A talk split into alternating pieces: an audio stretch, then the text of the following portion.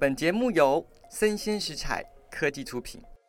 Hello，大家好，欢迎收听昆斯套，我是坤坤。这是一个分享各种历史故事、奇闻异事的频道。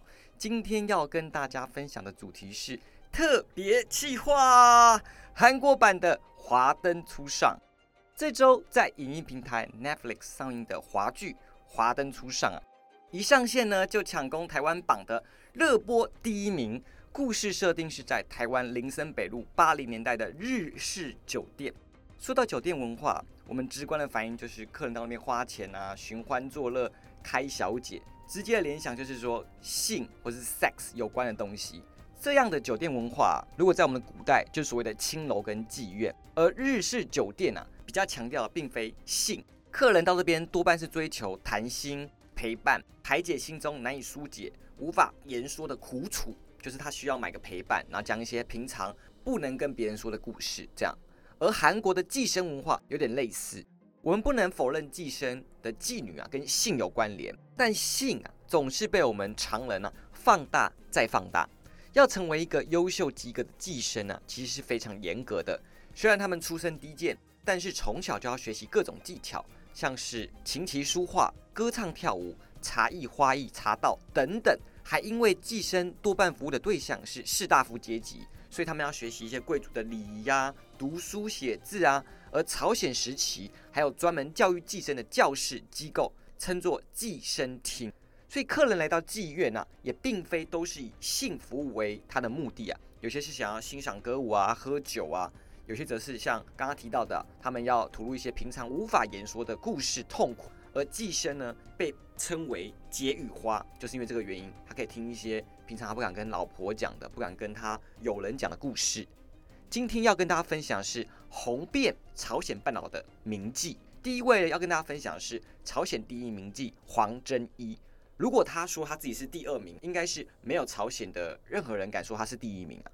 黄真一别名真娘，艺名是明月，就是他妓名叫明月。朝鲜经济道开城人。他是朝鲜中宗那个时期，就在大家还记得燕山君吗？燕山君下一个君王叫中宗，就是大长今那个君王啊。中宗时期，爸爸是黄进士，是两班贵族啊。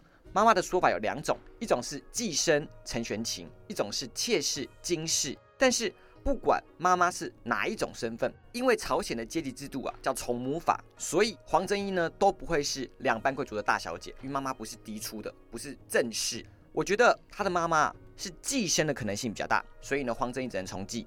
如果今天妈妈是一般的平民妾室啊，那黄真义应该属于中人阶级，就是比较低阶的贵族。而他从妓的原因啊，据说是哦，我从小叛逆，我不喜欢这样子，所以我就从妓。所以这两个说法比较起来啊，如果他是后者，因为叛逆要从妓，那他要背负的社会的压力啊也太大了，所以他可能是妈妈就是寄生，他就只能从妓。黄真一呢，面容姣好，非常漂亮。她漂亮的程度啊，有个夸张的说法，说被称作仙女。哇，头好痛啊！怎么有人会怎么自称自己是仙女？蛮有可能是自称的，因为我们在后面可以听到说，黄真一是非常有自信，甚至有点自恋的人啊。就算是没有特别打扮，穿着很朴素啊，未施烟粉哦，在一群寄生当中也特别突出。有个说法说，他就算蓬头垢面啊，穿着睡衣，也让其他寄生倍感威胁。所以这样听起来呀，黄真一应该是那种清秀佳人。邻家路线就是我不是要走那种浓妆艳抹、张绿水的哇，张牙舞爪，的不是？我就是啊，小家碧玉，好清纯女孩这种路线这样。但她不仅漂亮哦，她还才气逼人，琴棋书画啊，歌舞样样都行。重点是啊，她还识文懂字。会写诗啊，所以有个说法，是朝鲜李清照，就是他是会很会舞文弄墨的这个人啊。他写过很大量的作品，但是被留下来的没有很多，就是有些作品只有被留下来这样，多半的内容都是爱情主题。所以大概是说，这个女人啊，在爱情当中来来回回、穿穿梭梭。抄写版的泰勒斯，只要写过的、谈过的恋爱，对不对？凡走过必留下痕迹，凡爱过必留下笔记啊！哦，过往的前男友啊、恩客啊，可能都是他创作的养分，好不好？看到里面说他里面怎么谈情说爱，讲一些故事这样子。年少时的黄真义呢，其实也憧憬过爱情。他在情窦初开的时候呢，也谈过几场恋爱。好，小孩子的时候啊啊，跟隔壁的邻居啊什么一些都谈过恋爱，那对象不是两班贵族就是王族，所以呢，在这种社会阶层非常森严的制度之下，这样的爱情当然是没有结果的。当时追求门当户对嘛，所以呢，几次无果的爱情啊，让他看透了爱情，他厌烦了这个社会制度，所以他不再追求爱情了。他总是想要打破社会的框架思想啊，所以在后面的故事当中，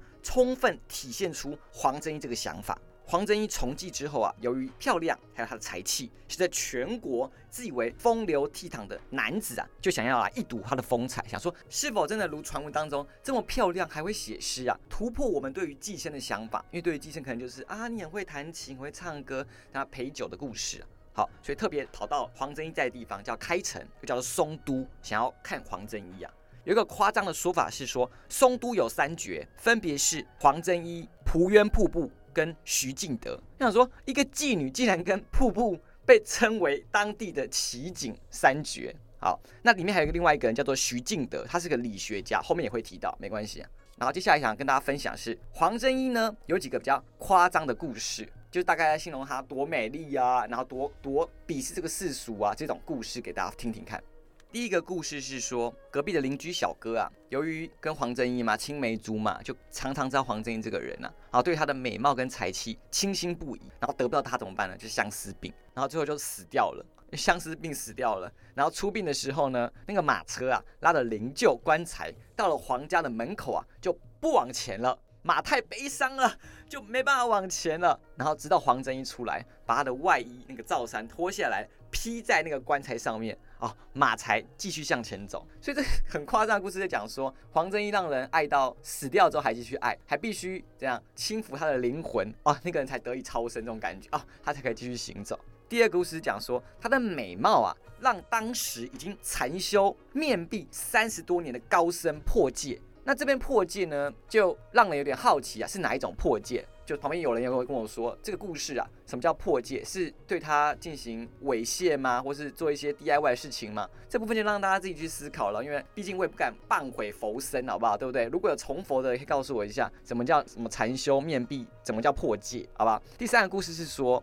由于啊，黄真英的时候已经声名大噪了，在文人圈当中啊，非常非常有名。就前面提到说，很多人都特别来松都要看他嘛，对不对？那时候有个高官文臣啊，叫做苏轼哎，苏轼浪那时候他就放话打赌说啊，男生就很无聊，他就跟自己家的好朋友就打赌说，我给黄真一三十天跟他相处，我是不会屈服他的美色，爱上他的。如果爱上他的话呢，我就不是人。哇，这句话有没有非常熟悉啊？我觉得这可能是来自《星星的你》千颂伊对于都敏俊经典台词的参考来源，所以他可能编剧有你知道这段故事哦。那个电视剧当中不是说千颂伊跟他说，给我十五秒钟，你就会爱上我。然后十五秒过去之后呢，都敏俊就亲了千颂伊嘛，对不对？所以在当时啊，三十天之后呢，这个苏世浪啊就深深感慨啊，我不配为人，我不配为人，我愿意当黄真一诗文当中的梅香流水，牢牢的跟着黄真一啊。所以这个结果就是在说明说，黄真一真是魅力无穷。然后就算只给他三十天，黄真一就真的说好拜拜，就他爱上他嘛，那他拜拜这样子，没有因为对方是因为文人高官呢，就借此要攀附，不愿离开，还写了一个诗文，你看。果然，只要是前男友恩客，他都要写诗文，写一个诗文叫做《送别苏阳可》哦，就留下这个佳作。这样，第四个故事是他欣赏当时一个名唱叫李世忠。什么是名唱啊？名唱呢，讲是说他非常会唱歌，他是负责唱歌做宣传的，可能要讲一些事情，然后是用唱歌的方式，所以叫名唱啊。所以他非常欣赏他的才华，然后就主动去找李世忠，说：“哎，我想要跟你一起住，就行夫妻生活，因为我喜欢你的才华。”并约定呢，以六年为期，就是我们可以六年的那个什么夫妻生活。我觉得很多的韩剧的脚本是不是都从黄真一来？不是，就是说我们期限内谈恋爱，然后结束，男女主角就爱的难分难舍，或是刚才讲的说什么十五秒就爱上你？天哪，我是不是道破韩剧的那个什么编剧秘密啊？好，所以呢，他们两个就真的达成协议了。黄真一呢，他就把自己的家当带着，就入住李家。那这边入住不是说，哎，我去你家玩入住哦，没有。他是真的把自己当李世忠的妾室，所以呢，他奉养李爸、李妈，还有当时李世忠的夫人，然后在那边操持家务，然后把自己的家产呢也大方的供给李家使用，就好像我真的嫁到李家这种感觉。然后后面的三年呢，便换成李世忠来抚养黄真一家。那六年一到。黄真一就是按照当时约定，拍拍屁股就走人，好，就像云彩一样随风飘去啊，不留下任何的痕迹啊。所以呢，这里呀可以看到说，黄真一呢不受当时世俗的思想跟社会的拘束啊，他爱慕一个人，并不会因为是因为他的钱财、他的地位，而是因为我欣赏这个人的才华，然后想要跟你生活。但是呢，他又非常有个性跟原则哦。我跟你说好，六年就是六年呐，我也不会跟你拖泥带水啦，是吧？时间一到呢，我就走了。哦，没错。在第五个故事啊，他仰慕当时的朝鲜理学大师徐敬德。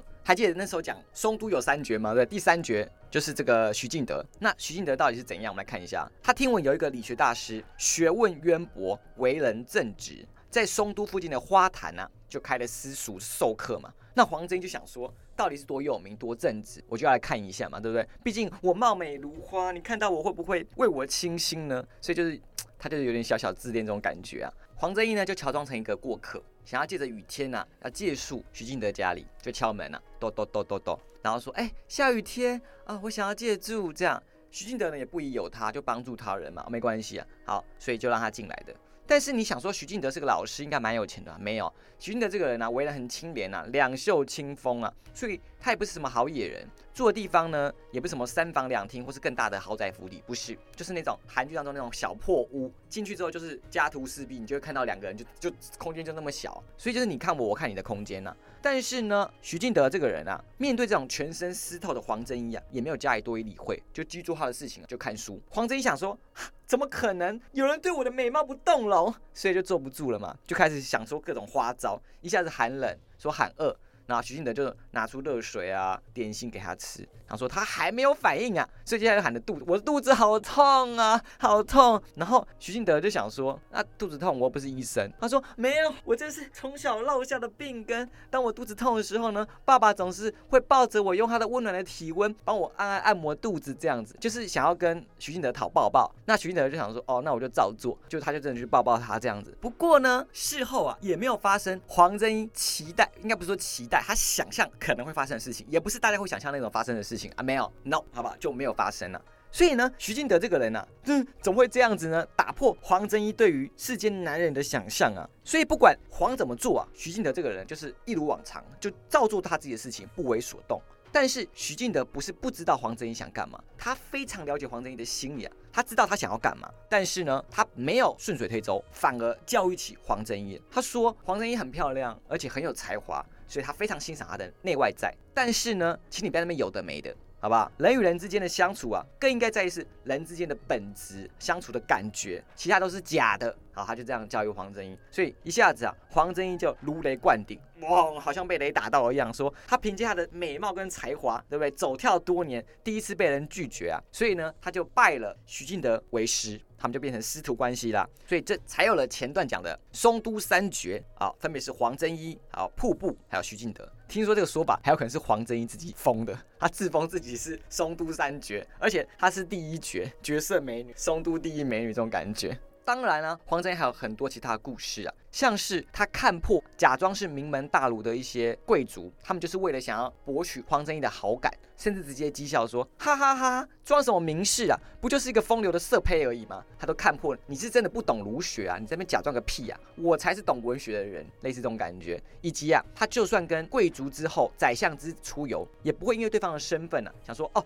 要特别紧张，那我要很庄重，打扮的很华美，戒指攀龙附凤，没有。他反而就是穿一些很平常的衣装，就是一些什么粗布布衣之类的，就出游了，就跟朋友一般出游一样。所以他一点都不在乎这些世俗之人，他不在乎大家的想法，只在乎自己的想法。就连啊黄真义的身后之事。都非常黄真义的风格，一代名妓黄真一啊，他红颜薄命，他三十到四十岁就死掉了，没有一个准确的时间，所以就是很年轻他就死掉了。但是呢，他请他的后世，他的家人呢，哎，请不要帮我埋葬在一般的什么棺椁啊、墓园当中啊。他留下遗言有两个说法，一个是说我喜欢热闹。不喜欢孤寂，请你帮我葬在人来人往的路边。我喜欢音乐，我死掉之后也不要给我一些葬礼的哀乐，我想要一些风月舞曲。这是第一种说法。第二种说法是说，我生前让很多男人不懂得自爱，我罪孽深重，请把我葬在路边，让野兽、让虫子食尽我的肉身，洗刷我的冤屈吧。所以看出来就是，嗯，可能蛮自恋的吧。就是两个说法都可能符合黄真一的调性，这样。但是不管何者版本的遗言呐，黄真一是真。的被葬在路边，没有葬在墓园当中啊。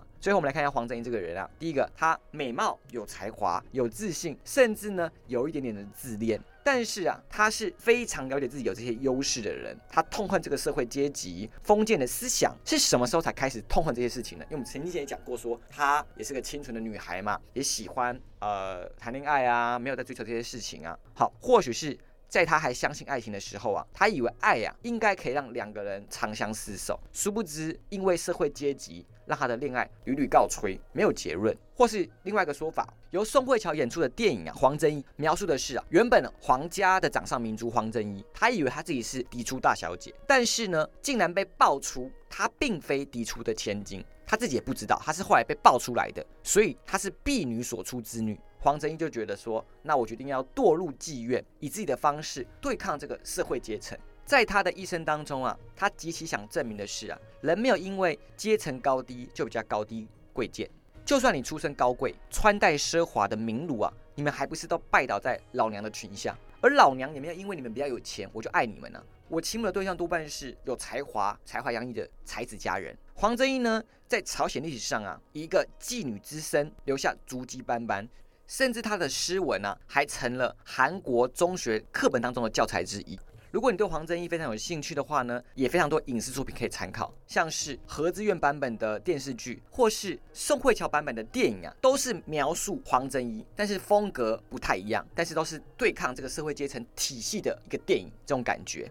接下来我们要介绍第二位啊。朝鲜末代名妓红莲，时间拉到了一九一零年，所以刚刚是朝鲜的中期，现在是朝鲜的末期了。这时候的朝鲜呢，已经被日本并吞，官妓制度已经遭到废除了。妓生们为了讨生活，聚集到当时汉城的明月馆。那明月馆呢，明月这个名字是非常熟悉。明月是不是黄真一的艺名？所以可见黄真一这个名字已经变成什么寄生的代表名词，因为它很有名啊，所以叫明月馆啊。明月馆也是可能以它闻名的一个茶馆这样子。那其实它不是茶馆，明月馆当初是为了让朝鲜的宫廷料理啊可以普及化的民间餐厅，所以它可能是做餐厅的啊，对不对？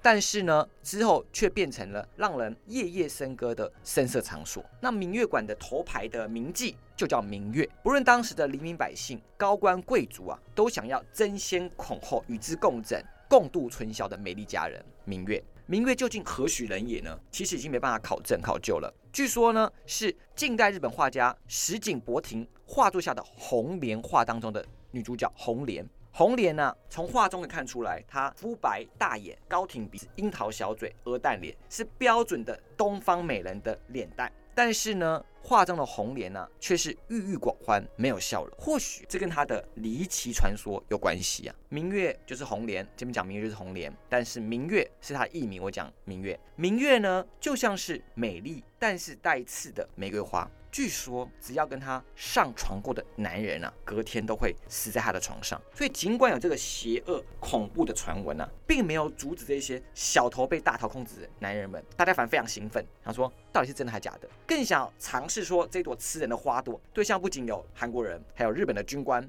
警察，都愿意一清方泽。这个杀人的传闻啊，也没有停止过，一直这样疯传下去啊。据调查，啊，这些男人的死因啊，应该是马上疯。就是所谓的性猝死啊，精尽人亡，太过刺激、激烈、兴奋造成的性死亡，叫马上疯啊。有一次呢，有一个不信邪的日本军官也指明说要明月陪睡，这可怕的传闻呢又再次印证了。隔天，这个军官果然又死在明月的住所他的床上。这个事情呢就震惊当时的日本的政府啊，就派出大量的军力前往调查。那明月也理所当然被羁押带走。就被指认说你是杀人犯啊，你杀日本军官啊，你杀什么大日本帝国的勇士啊？还有说你是不是谋反？什么？你是不是什么韩国要谋反日本？这样杀日本军官了？就结果可想而知啊。明月呢没有回来了。在这个年代，在这个背景下，身份低微但是非常漂亮的女人呐，她的下场啊让人难以想象。她到死亡之前呢，到底要经历多少令人发指的事情？是被轮奸吗？是被残忍杀害吗？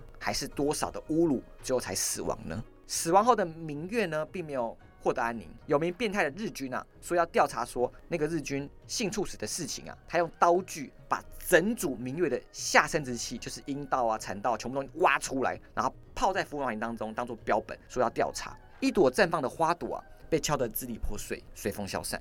今天听完两位朝鲜名妓的故事啊，他们的人生下场大不相同。身处在当时的时代背景啊，他们都别无选择。并非是单纯的生存压力、经济所迫，我需要钱哦，是他们出生就背负着这个时代给他靠上的枷锁，因为他们是寄生，你只能从寄。黄真义的天生优势，他的气性啊，让他生活过得游刃有余，算是寄生第一人吧。但是明月就是所谓所谓的红莲啊，她就算一样出脱，一样漂亮，但是终究离不开寄生的牢笼。朝鲜王朝当中，多少寄生可以像黄真一样活出自我？大部分都像是明月一样，下场悲惨。出生后呢，心中就一无所托，好像等待死亡啊，就是他们的归宿一般。甚至能不能好好死去，都是一个问题。南韩野史寄生明月的秘密，在书中当中啊，明月曾说过一句话。我只是想要活下来而已。这句话道出多少寄生女子的悲哀？历史一直是胜利者留给后世的作品，真真假假。但其中的人物跟故事啊，总是耐人寻味，值得探索。喜欢的话呢，请订阅我，并给五星好评，也欢迎留言讨论哦。我是坤坤，我们下次见，拜拜。